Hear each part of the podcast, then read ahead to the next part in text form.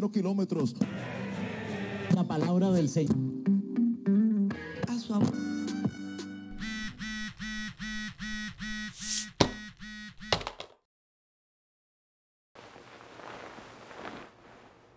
Hoy me levanté, fui al baño y me fui a tomar café. Como siempre, viendo por la ventana.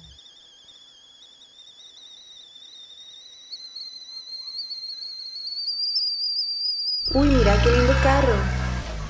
Luego vi que era el vecino, que cabe resaltar, tiene tres carros más. Bueno, pero este es eléctrico. Pasó aquella muchacha de la U que siempre usa blusas tuanis. La última vez que la vi andaba una de esas, las de Girl Power. Y hoy andaba una que decía Love is Love. Sintió mi mirada y yo le sonreí. Busqué a los lados a ver qué encontraba. A la izquierda, un parque vacío. Y a la derecha, un súper ya a explotar. Entonces ubiqué los carros de nuevo y los empecé a contar. Uno, dos, diez, treinta. ¡Fuck! ¡Qué montón! Me fui de la ventana y busqué el cuarto como para salvarme de este desastre urbano.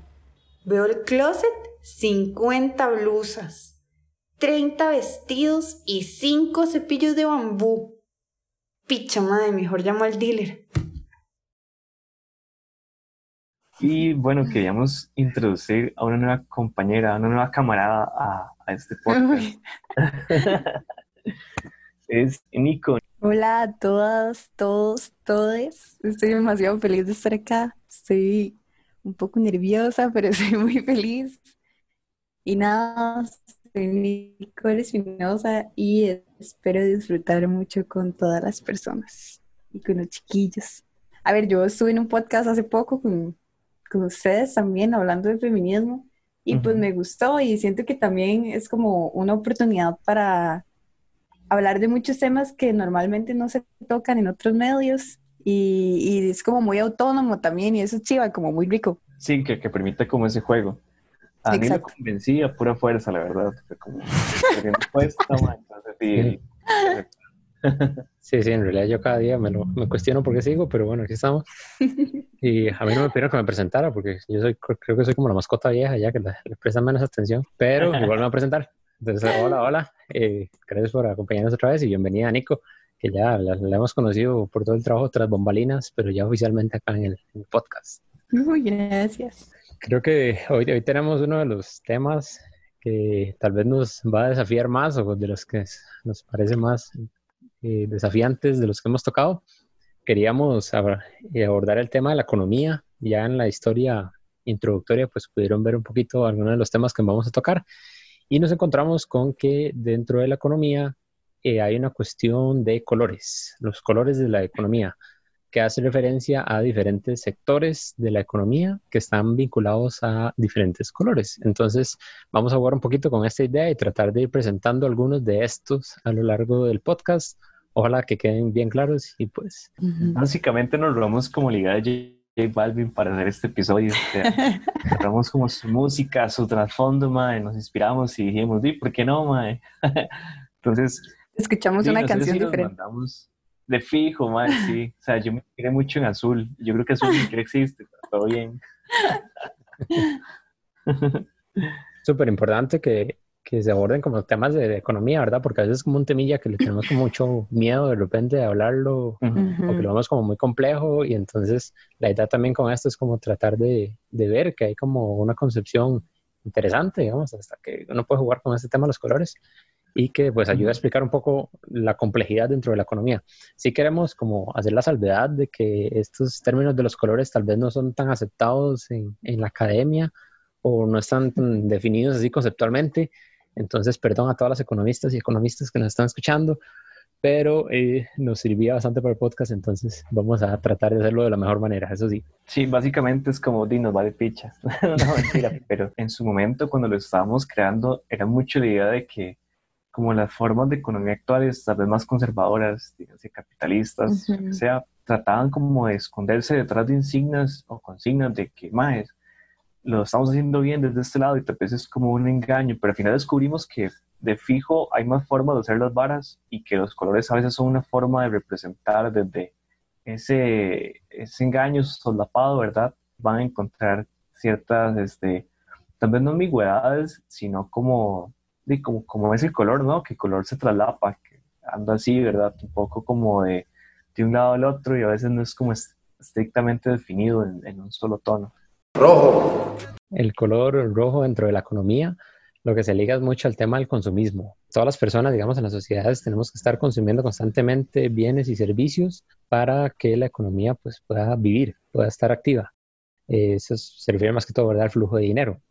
Aquí el, tema del consumo es como importante diferenciar entre lo que es consumo y consumismo. Consumo es, digamos, lo normal, eh, satisfacer necesidades a través de bienes o servicios que ocupamos como desde consumir agua, no sé, por ejemplo. Y ya el tema del consumismo es cuando lo hacemos ya no para satisfacer necesidades, sino por otras razones, sobre todo en el ámbito comercial, digamos, porque si queremos como acumular o tener cierto producto, creemos que lo ocupamos para vivir, pero en realidad es algo que nada que ver dentro de esa definición. Y ahí ya es cuando se mete entonces con este vínculo al, color rojo. Entonces, color rojo se asocia a consumismo. Podemos pensar en, en un montón de ejemplos, creo, porque ese tema del consumismo como que está muy presente en, las vidas de todos y todas. Eh, no sé, por ejemplo, se me ocurre el, del, de los iPhones, que son, y que cada vez que sale como una versión nueva, hay como muchas personas que ocupan tenerlo el primer día incluso y hacen casi como filas enormes y todo para conseguirlas, o toda esta cuestión de los Black Fridays y, y Navidad y todas estas cuestiones de, que uno tiene que estar comprando y ocupa comprar porque si no, no se va a sentir igual. Eh, también hay como ciertas industrias que juegan mucho con esto. Por ejemplo, el tema de la cerveza, la cervecería, el tabaco, que se dice recurrentemente, digamos, en los anuncios que uno ocupa consumir y estar consumiendo. Y entonces ya ahí quedamos en esta, en esta visión del consumismo como algo, algo patológico, dicen, eh, un término ahí más técnico. Mae, yo no sé si te pasa, a mí me sucedió con, con Uber, tuve una crisis fuerte donde en un momento lo usaba demasiado. Así a mí me pasó. es una mierda, porque la gente dice, usted el dinero lo cambia, y uno, no, no, no, eso no es cierto, pero usted apenas tiene dinero, madre, lo primero que usted dice, si voy tarde, ah, Uber de fijo, entonces ya no se levanta tan temprano. Sí, una va tarde al propio también. Es como, no, no, igual puedo agarrar Uber, ¿qué importa? Sí, madre, todo el sistema que está alrededor de eso es como súper picha, pero igual uno no cae nada a la madre. Creo que es súper complejo manejar eso, porque al final de cuentas es como que se lo meten a uno tanto en, en la mente a través de anuncios y todo, que yo no, no quiero consumir, ¿verdad? No es feliz consumiendo. A mí me parece que esta economía, o sea, como ese color rojo, es la base de un montón de otros colores. O sea, como que en serio se derivan de ahí porque y todos o muchísimos de, los de los que vamos a hablar funcionan igual, pero con, como con un eje central. Sí, por ahí también otro dato interesante es que dicen que acá en el país se ha pasado más el, el consumo de bienes a, servicios y sobre todo servicios en Internet, como esto de Uber que comentaban, o no sé, otras plataformas como Netflix y Spotify, que ya uno siente que las ocupa como para vivir, ¿verdad? Bueno, con el tema de Spotify es importante que lo tengan porque a través de Spotify pueden escuchar puntos de encuentro. eso es necesario. o sea, piden al gobierno que les dé eso, madre, por favor. en la canasta básica, Spotify. Rosado. Bueno, no sé si sabían que el rosa también le llaman economía gay friendly. Y bueno, como el concepto básico habla de la incorporación de la población LGTBIQ a las dinámicas capitalistas. O sea, literal no sale de acá, ¿verdad? Sí, es como, yo lo veo más como que en serio es un nombre nada más como para, no sé, estafar a las personas, es súper denso. No se sabe como bien desde dónde sale, pero empieza a surgir porque se dan cuenta que el grupo LGTBIQ como en muchos lugares, se les prohíbe como el matrimonio o tener una familia como con hijos y así, hijas, etcétera entonces el poder adquisitivo de esas personas aumentó. Y entonces va más allá en realidad de una chema que diga como love is love, sino que es súper denso porque juegan con las necesidades de las personas, como por ejemplo esto de un lugar seguro como para el grupo LGTBIQ como un bar o algo así que, que cobra mucho más es al propio. Es como porque cobran por la seguridad de las personas para poder ir. Yo nunca he ido a un bar de ambiente, en realidad y es por eso, como por pobre, porque no he podido, siempre pobre. son muy caros. Sí, entonces, por ejemplo, en Estados Unidos habla de que para el 2018 Ujú. se hicieron o se recolectó un billón de dólares solo con la economía rosa. Y como Ah. se dieron cuenta que conforme aumentaba la economía rosa, aumentaba también como comprar estas cosas como luxury, como, como premium, no sé, Ajá, ajá, ajá. como que iban paralelas a eso. Pero bueno, yo no sé, a mí eso como que, uy, me, no sé, como que me molesta mucho porque se venden como en la cuestión de visibilizar a la población Ujú. LGTBIQ+. Ujú. Entonces es como denso, porque más de una dice como, sí, qué chiva, ya está como normalizándose la vara y está saliendo en anuncios y así, pero en realidad tiene un trasfondo súper fuerte. O sea, como ni siquiera venden realmente los problemas que tiene este tipo de población. Sí, esto de apropiarse yo creo que de, de consignas, o sea, el rosa sí está como muy vinculado al al colectivo LGTBIQ+, pero creo que pasa como muchas otras consignas también. Eh, de Ujú. repente, no sé, me viene a la cabeza el tema de, de, por ejemplo, una figura muy polémica, digamos, del Che Guevara y toda la mercancía que Ajá. ha generado, digamos. También es de alguna Ay, forma que se apropiaron. Quiere decir Alex Badilla. Ah, no, no, es este, lo digo después.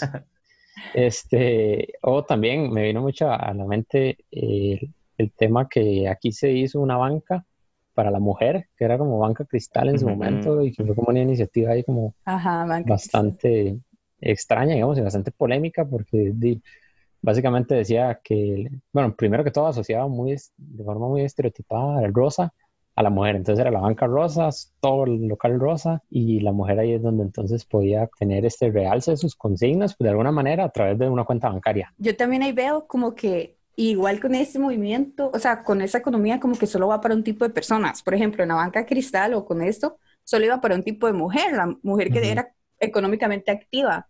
En este, en de la economía rosa solo va para un tipo también de población de todo el movimiento LGTBIQ+, porque por ejemplo, las personas trans no tienen a dicha como las otras personas, no sé, los gays o las lesbianas o cualquier otro, que puede, no sé, conseguir un trabajo fácil o, Ujú. o tener educación mucho más fácil. Entonces es muy güey eso porque también se marginaliza a un tipo de población dentro de todo. Es como segmentar a la población a la que le voy a vender algo. Y si uno lo pone en perspectiva, este podcast también tiene una población en específico. Entonces, qué picha, porque estamos segmentando a la gente. Y yo no, y yo chao, gracias. No, mentira. Verde. La economía verde antes tenía otro color, que era la economía marrón y pasa al verde, porque pasó de ser una, una economía como que se basaba en combustibles fósiles a otro tipo de cosas como menos perjudiciales para el ambiente en teoría. Y esta se creó como en la conferencia o en la, en la, sí, en la conferencia del Río, que fue como en el 90 y algo. No sé si, si saben el dato. Ma, estoy perdidísimo, perdón. Vean, dale, contanos, de la vara, fijo, fish. Qué falta de todo. No, mentiras. Eh, y se hace como básicamente para erradicar la desigualdad y la pobreza y etcétera. Y bueno, no es, en realidad no es una economía en sí, es un conjunto como de muchas cosas, pero que le ponen el nombre de economía verde, porque no es ni economía ambiental ni economía ecologista, que son dos Ujú. cosas completamente diferentes. Como lo principal es inyectar el capital igual, pero a empresas que tengan que ver con lo verde, o sea, como con energía verde y Ujú. con, con todo este right. Y yo no sé si sabían que Costa Rica es el país número 11 de 80 países en el ranking del índice global de economía verde. ¿Qué? Ujú, ¿Y ujú. qué significa eso también? Como, Como que en teoría está ahí ajá, porque usamos energías limpias. Pero a ver, como las energías Pero, limpias que usamos sí. son como hidroeléctricas, Ajá, ajá, es pura trama. que es súper esto también, sí. Y como se basan en la reducción del CO2, por eso es como todo este plan que tiene Costa Rica también de ser carbono neutral y bla, bla, Ujú. bla. Entonces, lo que mucha gente dice es que es contradictorio porque está igual basado en el crecimiento económico, como no puede ser algo ambiental, es basado igual en el crecimiento económico y en la acumulación de riquezas, pero de otro sector. Dijiste agua, Mario.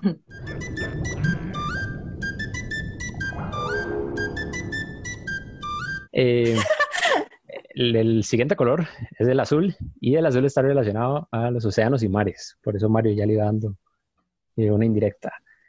Entonces, el, el azul dentro de la economía está relacionada a conseguir lo que es el mar y el océano como un recurso eh, muy productivo, digamos, que está ahí al alcance, pero lo hacen también desde una perspectiva eh, similar al verde, en el sentido de que dicen que tienen que cuidarse mucho los recursos del medio ambiente, es decir, no solo llegar y explotar el mar o el océano y todos los recursos que hay allí, sino hacerlos con eh, un norte de sostenibilidad de los recursos que están acá en, en los océanos. Y además le Ujú. incorporan el tema de la innovación, que para esta perspectiva es súper importante. Entonces, eh, básicamente lo que plantean es que se pueden utilizar los mares y los océanos, como no los estamos utilizando, porque sabemos de que tres cuartas partes del mundo es agua, pero eh, muchas veces eh, los océanos, eh, bueno, primero hay un montón de cosas que se desconocen y segundo, eh, lo utilizamos para eh, como opositorio de los residuos. Entonces, eh, lo que se quiere un poco con esta tendencia es revertir esa visión sobre los mares y más bien como abrirlo a vías eh, que puedan generar economía, pues, y que puedan generar empleos y que puedan generar proyectos. Pero sí es muy importante este tema de la sostenibilidad. Entonces, eh, lo que nos dicen es que hay que maximizar los recursos, o, o que podríamos maximizar los recursos, pero de formas creativas y de formas sostenibles. ¿Cuáles serían algunos ejemplos? Eh, bueno, por ahí hay como iniciativas, por ejemplo, con esto de la contaminación, de agarrar el, el plástico que hay en el mar y con ellos hacen eh, gafas de sol. Se está aprovechando un recurso que está ahí en el mar, que además es ajeno a él y no debería estar ahí, para poder eh, hacer alguna actividad económica. Va muy vinculado al tema del turismo. También hay como muchas actividades de turismo que están tratando de aprovechar el mar para, por así decirlo, lanzarlo como una plataforma que atraiga también a la gente y que pueda generar eh, dinero y economía. Eh, hay un, unas, no sé cómo se llama, hay una, una como una moto en la que uno se amarra y va como en un parapente, no sé cómo se llama eso. Como una banana. Eh, no, no, no. no, pero podría ser un ejemplo también. Eh, no, no, que, que van como alguien en una moto ahí de, de agua y alguien va amarrado como un hilo y va ahí como que volando casi. Nunca lo he visto, solo yo he visto eso. Sí, pero tampoco sé cómo se llama. Bueno, pero esa, esa, esa cuestión eh, era un ejemplo, digamos, eh, Ujú. de esto en el sentido de que no solo es como una actividad, digamos, deportiva y extrema e interesante, sino que también cuando uno va en el aire, pues puede tener esa vista del paisaje desde el mar. Entonces es como una Ajá. vista como única y es como, de nuevo, como hacer como actividades así creativas que le den un plus al uso del mar o de los océanos. Ajá. Siempre muy, madre, no sé, como arriesgando, ¿verdad? Lo que es como el ecosistema, siento yo. Qué duro. Sí. como- O sea, desde el discurso se intenta mucho cuidar eso, de la Ujú. sostenibilidad. E incluso el azul critica mucho a la verde, por lo mismo que ya comentábamos, de Ujú, que a veces por, por, no sé, por ponerse esta etiqueta de ecologista, ujú. eh, se cree que todo lo están haciendo perfecto para cuidar el medio ambiente, pero en realidad no es así. Y también lo critican porque, por lo general, lo ecológico, lo verde, lo etiquetado como verde, sale muy caro. Entonces, el Ajá. azul dice, innovemos, hagamos cosas creativas, pero que a la misma vez sean como súper accesibles. Entonces, no estoy defendiendo el azul. Pero parece que lo estoy haciendo, entonces, bueno, mejor ustedes lo destrozan. Unos pichazos. A mí me confunde un toque porque, Mm. por ejemplo, no habla como de, no sé, hacer una pesca mu- mucho más, o sea, menos impactante para el medio ambiente como con una vara tecnológica más tuanis. Es más bien como explotarlo externamente. No, no, sí, digamos, ese sería un buen ejemplo, el de la pesca, pero sí, digamos, no, no con todos los males que hay detrás de la pesca, por ejemplo, arrastre, sino tratar de generar como otras alternativas.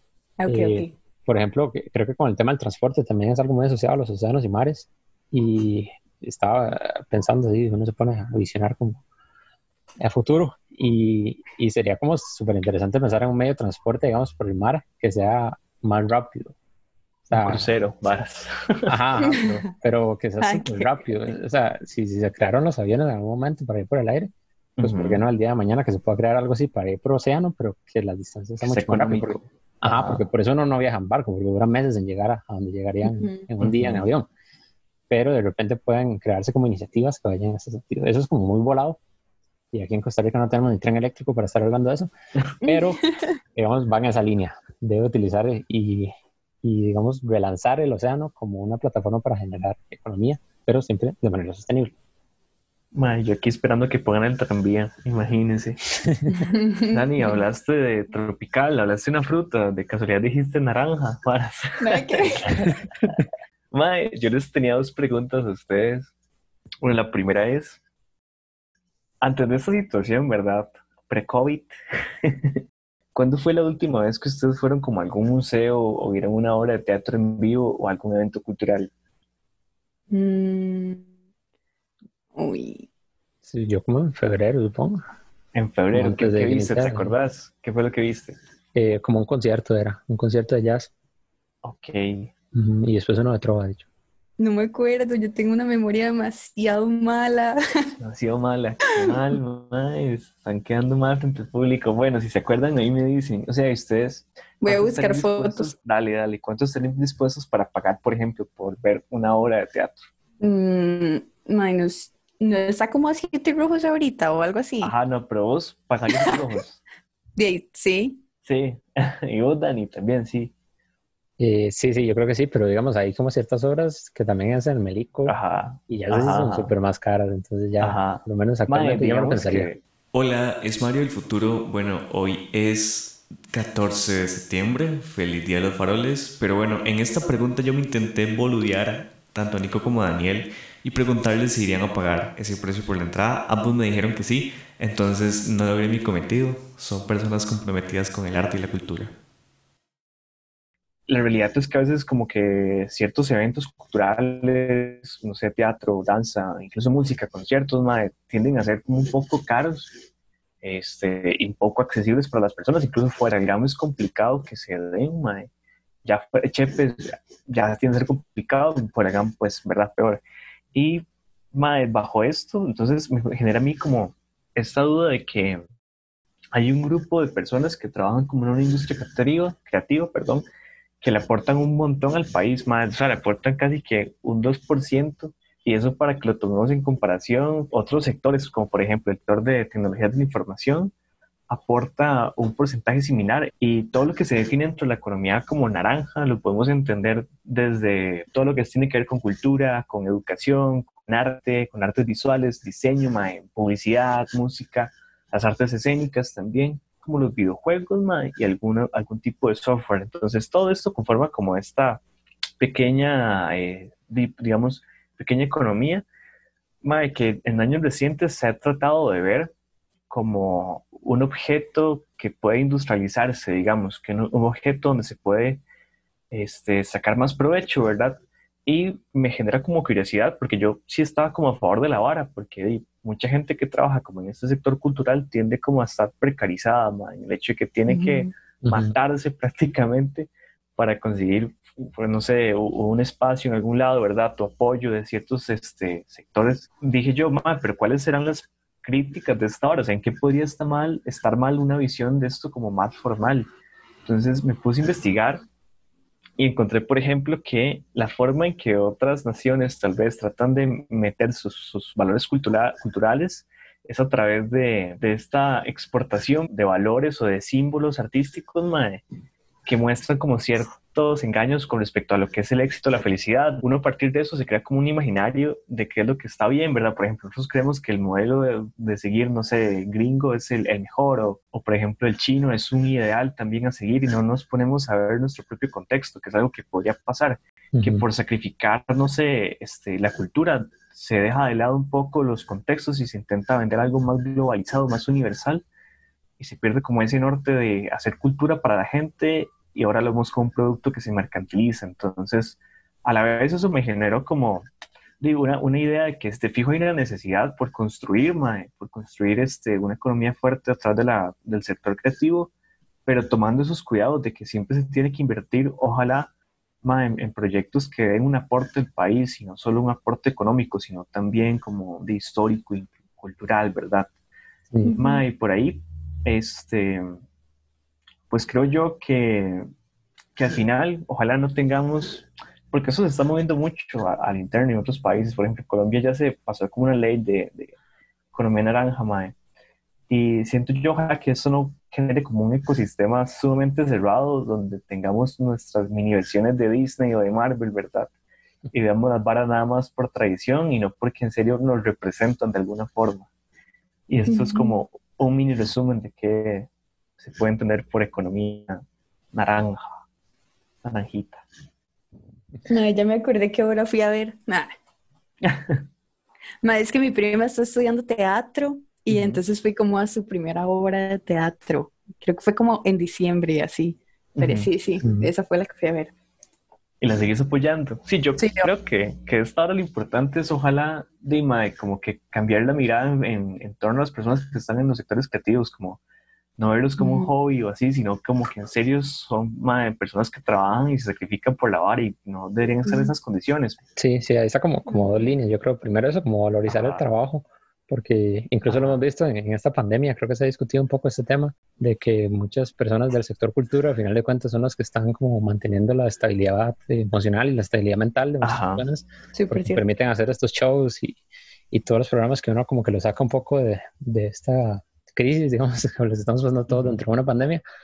Y eh, por otro lado, también eso de que eh, la persona, digamos, que está dentro del sector cultura pueda tener su autonomía para generar su propio contenido y que no esté lineamientos. Entonces, por Ujú. un lado, como que sí, valorizarlo, que realmente estemos entendiendo, digamos, que hay un trabajo muy fuerte detrás de ello y que Ujú. por lo tal, como tal, se debe pagar y reconocer, pero que a la misma vez eh, tampoco sea restringirlo, de alguna manera limitarlo. Ujú. Yo lo veo también siempre como, como, como cuando marginalizan el brete de la gente, como de compas ilustradoras o compas Ajá. que van a ir a dar un chivo o lo que sea, y que siempre es como, uy, no nos puede hacer precio, o uy, pero es muy poquito tiempo, y no sé qué, como que al Chile la gente siempre trata de tener una rebaja en el brete, pero es un brete.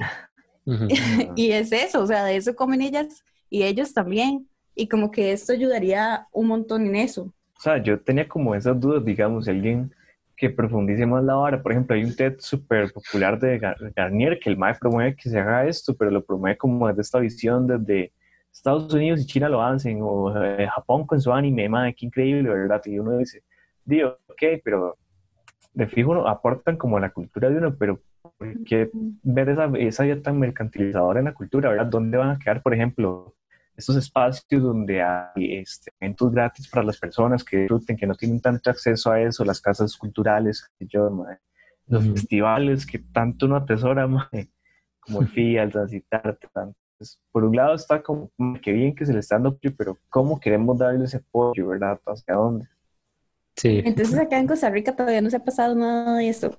No, de hecho aquí es interesante porque hace poco había una ley de cine, bueno, que se ha discutido por años y nunca llega a estar y hace poco como que, bueno, los diputados habían hecho como un recorte al sector cultural, no sé si te acordás, hace varios meses y Ajá, como ajá. que eso no se pudo revertir, entonces el Centro Cine perdió plata, el Fondo Fauno que financia proyectos audiovisuales perdió dinero y pues es una cadena ahí, ¿verdad? Que sigue.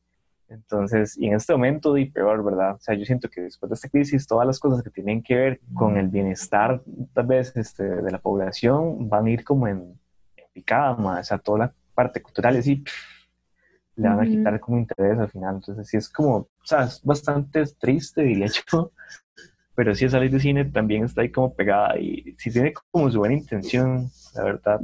Y ahora que, que mencionas leyes, en la asamblea yo creo que hay como varios colores. Y me viene a la, a la, no sé, me generó curiosidad, Mario. ¿El amarillo está dentro de la economía? Amarillo. diríamos que es como esta parte más de innovación, pero entendiendo que la innovación no solamente es la tecnología, ¿verdad? La innovación puede darse, por ejemplo, a través de, mae, cambios en, en las estructuras de las empresas, de, de sus formas de convivir, y eso como que ayuda un montón a generar como de, cambios bastante buenos, ¿verdad? Uno tiende a escuchar como la palabra innovación, y es más, sí, que, que buen producto tecnológico se hizo, el último celular con cinco cámaras y tres parlantes, ¿verdad? Qué chuzo. Pero al final, este, ese tema lo trajimos porque representa como este lado de vamos a innovar a partir de, de estos pequeños cambios que incluso se puede hablar un poco como de la automatización, qué significa la automatización Ujú. y realmente si, si puede producir cambios muy severos, tal vez, porque la gente tiende a pensar, ma, esto nos va totalmente a consumir y, y va a evitar que la gente brete, ma", y al final las personas pues van a tener que ver qué hacen y se tienen que capacitar y no sé qué, y uno piensa, madre, pero es que si, si hay una automatización así tan severa, de, de fijo la gente no va a tener chance de responder, pero a la vez hay que ser claros con que de fijo van a haber bretes que siento yo que no se pueden eliminar del todo por la necesidad de hacer que la gente brete o no sé, por ejemplo, me acuerdo de, eso se los mencionaba en algún momento, lo de la gente que vende chances o lotería y así, de que de fijo eso se puede perfectamente automatizar y listo, mae. Pero hay gente que depende de eso, lo de los taxis también, hay gente que depende de esas varas, mae. Los autobuses, todo eso. Entonces, ¿por qué no hacer esos cambios? Tal vez progresivamente y no, ya tenemos la tecnología, sustituyámoslos de un solo, de no, que sea como un acompañamiento, ojalá, para que generar como esas oportunidades, para que no sea nada más una avalancha que viene y, se va. Gris. Lo ilegal, las cosas que no queremos ver incluso, ¿verdad?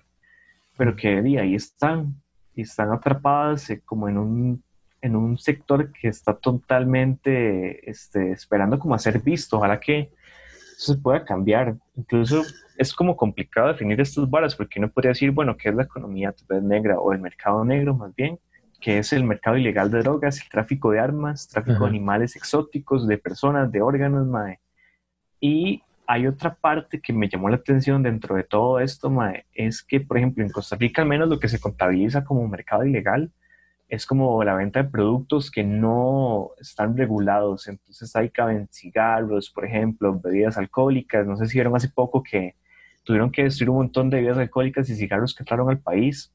Y otros productos, por ejemplo, que se obtienen de manera fraudulenta, que pueden ser como eh, prendas de vestir, medicinas, otras compras, más de calzado, más de todo lo que usted se imagine todo esto se mantiene como un mercado ilegal y eso representa también un 2% del Producto Interno Bruto, que es como lo mismo que el sector cultural, ¿verdad? Pero aquí nos está contando toda esta cuestión que es que significa un poco más de, bueno, que significa violencia, ¿verdad? Y como más problemas para el país, todo esto como que no se sabe exactamente cuánto dinero podrá generar. Quisiera pensar que bajo las, los ojos del gobierno, las narices, pero de fijo ahí habrá gente involucrada también en todo esto, ¿verdad? entonces es como es un tema muy, muy complicado, la verdad. Sí, sí, sí. Y así como el, negro está ligado a, lo ilegal, el, tono, digamos, gris en, dentro de la economía, lo que se liga es a la informalidad, a lo que escapa, digamos, del, control estatal, Ajá. pero que no es ilegal como tal, digamos. Eh, dentro del el gris hay como dos tendencias. Eh, uno es lo del tema de la evasión fiscal. Todas estas empresas, incluso personas, ¿verdad? que evaden el pago de impuestos y que entonces ese dinero, esos recursos económicos no están llegando a donde deberían estar llegando, pero están, siguen estando ahí, es decir, eh, ese dinero lo siguen utilizando para otras vías, para otras cuestiones. Entonces ahí es donde se mueve ese tema de la economía gris en la elevación fiscal. Y el otro tema es en los trabajos informales, que son, eh, es un porcentaje muy, muy importante del trabajo informal. También cuesta muchísimo eh, cuantificarlo, entonces no hay como datos precisos pero bueno, lo hemos visto igual en esta crisis de muchas personas que trabajan en la informalidad y que decían que cómo les iban a ayudar, ¿verdad? Porque eh, de ellos no les, no les quitaron un contrato, no se lo suspendieron, sino que simplemente hacían actividades día a día que ya no pueden hacer. Entonces, eh, todo este pues, sector informal es muy, muy grande y es el que está vinculado también a lo gris, porque, bueno, sabemos que dentro de la informalidad, digamos, por ejemplo, no se, le, no se paga usualmente a la caja o no hay responsabilidad patronal y no hay todas estas cuestiones de pagos. Entonces todo ese dinero que se mueve ahí igual queda como en esta zona gris y se escapa entonces de ese, de ese control económico. Pero por ahí va entonces negro con la parte ilegal, gris con la parte más informal. Mae, incluso aquí les quería comentar como una situación post-COVID, de cómo esto se puede, digamos, profundizar ahí fuera de, de grabaciones. Dani me había pasado una noticia, pero yo había visto un comentario que me, llenó, me llamó mucho la atención, que es que cada vez que hay una crisis se tiende como a pensar en mi idea de que, y cómo es que la sociedad se desintegra, pero no se ve cómo es que se pueden generar como estos encadenamientos, tal vez de una forma no tan agradable, como estos mercados ilegales se van a llegar a reforzar, ¿verdad? Y no es como que estemos respaldando lo que dijo Soy la Bolio, con de que toda la gente que es desempleada va a llegar a, a criminalizarse, pero sí de que eso posiblemente vaya a aumentar como una necesidad, madre. Y ahí quería notar desde esta hora de que, bueno, con lo que está pasando con el cáñamo, se ve como una opción de, para cambiar como ciertas cosas también, como generar industrias nuevas, madre, ¿por qué no? Bretes nuevos y tratar de regular un poco las cosas que están pasando, como que, si ya están pasando, ¿por qué no tratamos de en serio ver qué se puede hacer para que no genere más disrupción en, en nuestra sociedad. Yo creo que con todo esto, que se dice que todo está cambiando y que hay que acostumbrarnos y no sé qué, realmente es como Ujú. solo el inicio y que sí hay que Sí. buscar nuevas estrategias y formas de cómo vamos a enfrentar todo lo que se viene, porque, o sea, Ujú. fue algo muy fuerte, sobre nada vamos a poder salir de todo. Sí, sí, y hay que aprovechar todos estos sectores que, que es lo que hace alusión eh, esta cuestión de los colores, ¿verdad? Que hay muchas como vías, muchas alternativas dentro de la economía que se pueden utilizar para bien o para mal, pero bueno, que ahí están presentes. Les propongo un juego. Ok. Hagamos un repaso rápido. Entonces, yo, yo digo un color y me tienen que decir rápido qué significa para hacer un repaso porque ya pasamos por muchos colores y ha veremos, pasado mucho tiempo. Ok. Ok, bueno, voy en desorden, ¿verdad? Porque si no es muy fácil. El rosa. Mae, que no lo diga la persona que lo comentó, obviamente. Ok, ok, Muy divertido. Ah, Rosa. Sí, muy obvio. Mae, yo creo que el rosa tiene que ir como con, apropiarse o tal vez agarrar como esas consignas de, de lucha, ¿verdad? Del movimiento LGTBI más y tratar de venderlas. O sea, que entonces ya en, en los prides, qué sé yo, participan empresas privadas y ahí van, ¿verdad? Poniendo su marca o las marcas se apropian de estos colores y los ponen en Facebook, mae, en las redes sociales que les da la gana y, muestran como que la vara es, ser, ser parte de algo y compren, ¿verdad? Consuman otra vez todo esto, ma. Entonces, para mí eso es lo que significa como el rosa. Este, el amarillo. Nico. A ver, hágame un grito, un grito para que sea ahorita que estamos. era el de... Uy. El de lo que está utilizando para hablarnos Madre, en este pero es que momento. grité en el puro micrófono. Era el de la tecnología, era el de la tecnología. Exacto, exacto, exacto. Bien colado al tema tecnológico. sí, sí. Bueno, yo, Daniel, dígame el verde. Ahora, El, el verde es eh, relacionado al ambiente, a tratar de generar productos así como ambientales y amigables con, con la naturaleza, pero que también, hay, como vimos, es como algo conflictivo y problemático en algunas cosillas. El azul, entonces, El azul era el del océano, o sea, el Eh, del ah, mar y así, océanos y la mares. tecnología. exacto. El naranja, Era el de la cultura. negro, Era el de lo ilegal. exacto. el negro de WhatsApp. OMG. y el último era gris que nos quedaba. el gris es como la evasión de impuestos ahí. Hashtag teletica, varas. Siempre con usted. Hashtags Exacto, paraísos fiscales. Por ahí es el tema de los colores. O sea, sabemos que es como un tema pesadillo, pero bueno, ahí esperamos haberlo explicado, por lo menos que quede algo eh, relacionado al concepto. Y como dijimos, no son conceptos como tan definidos, entonces también hay como que manejarlos Ajá. ahí con cuidado. Pero que investiguen, que investiguen si les interesa alguno. Casi todos se basan en modelos capitalistas y que es como nada más una forma de ir como apropiándose de las necesidades. O sea, me recuerda Ajá. como mucho a, no sé si puedo decir esto, pero como Walmart y la marca que tiene ahorita. Qué bárbaro. Y que los maes, o sea, en Chile sacan productos orgánicos y todo, pero es porque en serio ellos buscan como focos de población y que pueden hacerlo. Me Ajá. siento que es exactamente lo mismo, como que de verdad el capitalismo busca sus focos de población donde puede hacer plata y, y lo Ajá. logra a partir de sus matices. Me llama mucho la atención eso que decía Nico y también el, el hecho de que le deja a uno ver de alguna manera que la economía es muy grande, o sea, hay demasiados sectores, demasiados Ujú. temas, demasiados Ujú. asuntos alrededor de ella y uno tiende a hablar con la economía como si fuera una sola, de repente. Eh, y como algo, no sé, como el dinero. Uno piensa en en tener un billete y ya piensa que eso es economía.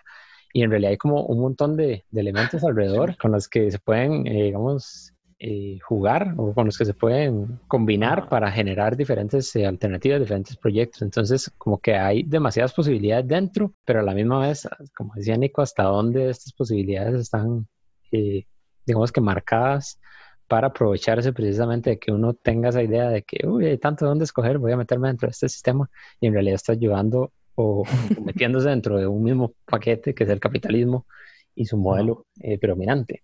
Mae, yo, yo pienso lo mismo, la verdad, que ustedes dos, o sea, como que de fijo, creo que es una forma de vender la vara, como de que, mae, hay muchas formas sanas de hacer esto, pero al final son las mismas formas consumistas y hechas picha que siempre, entonces es como, di, yo realmente no siento que se está haciendo un cambio y cuesta mucho salirse de eso, por ejemplo, el hecho de que, mae, vos compres algo y sientas la necesidad de hacerlo porque te están diciendo prácticamente a través de publicidad por todo lado que, que lo necesitas, es, es malísimo y eso pasa en todo lado, hasta en las varas más como orgánicas, digamos, o incluso hasta artesanales, pasas ahora, mae, y entonces Ajá. la contribución de uno creo que debería ser realmente intentar consumir menos y hacer varas más autogestionadas y hasta locales, que siento que parezca radical y loco en este momento, creo que es necesario, o sea, en esta coyuntura creo que va a ser súper necesario que eso pase, porque ya no va a ser tan fácil moverse por todo lado. Sí, sí, claro. Y, y también como esto de, de informarse, ¿no? Como entender, digamos, que, que hay diferentes eh, sectores, diferentes cosas que se están haciendo y también como Ah. uno posicionarse. Al final de cuentas, cuando uno se, se informa, uno se logra posicionar de mejor manera. Entonces también posicionarse respecto tal vez a cuál, o sea, es un poco utópico decirlo, pero hacia cuál economía queremos caminar. Sí, eso que dice Dani para mí es súper importante porque muchas veces una también es víctima de la vara, o sea, como de la publicidad y todo esto, como dice Mario, y una cae también, pero la idea es eso, como despertarse y tratar como de informarse, informar a los compas y otra gente, como para darse cuenta de realmente lo que es el sistema en donde una está cayendo. Y fijo, madre, deberíamos llevar a todo el mundo como a, a fábricas donde hacen las varas y, ya, para que vean cómo se hace, madre.